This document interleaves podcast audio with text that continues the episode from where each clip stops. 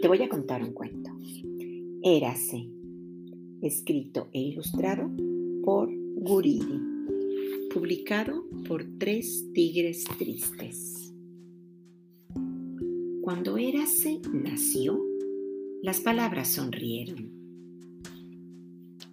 Érase creció y con las palabras formó frases y con las frases formó historias cuentos y leyendas que convertían la más cotidiana de las situaciones en momentos inolvidables para los habitantes de aquel pequeño pueblo.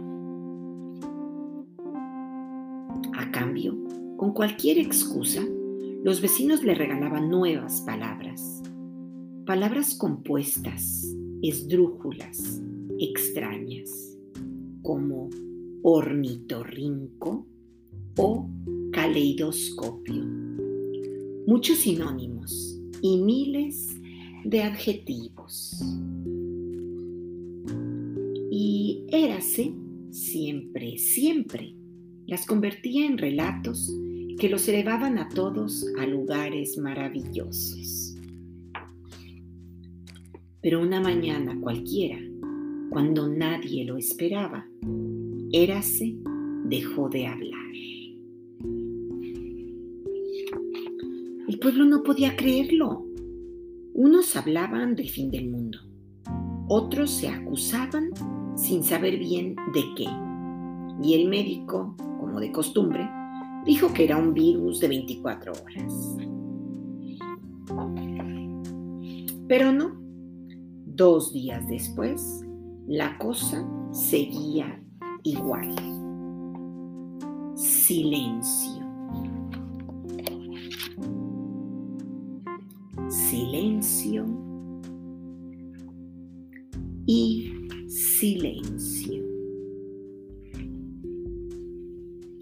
Los días pasaban. Érase no pronunciaba ni una sola palabra. Está empanado, opinó el panadero. ¿Está enfadado? preguntó el alcalde. Está indignado, aseguró la maestra. Está iluminado, sentenció el cura. Estará enamorado, dijo la abuela Guillermina, que siempre se equivocaba. Uf, exclamaron todos. Bueno, todos no. Agapito, el músico, se quedó pensativo, mm, mirando al infinito. En el pueblo se masticaba la tensión. ¿Cómo iban a vivir sin cuentos? Nadie sabía qué hacer. Algunos salían a la calle a intentar narrar historias, pero las palabras no encajaban o no querían salir. Érase seguía en silencio. Tan solo carraspeaba de vez en cuando. También probaron otras posibilidades. Algunos afirmaron que si actuaban como personajes de cuento, Érase volvería a narrar. Esto es ridículo, decían otros mientras se colocaban el disfraz. Érase carraspeaba y seguía en silencio. Ay, deseaban regalarle palabras como siempre habían hecho pero solo gris, aburrimiento y tristeza rondaban por las cabezas de los vecinos. Parecía que nada podía hacerse para que Érase volviera a narrar.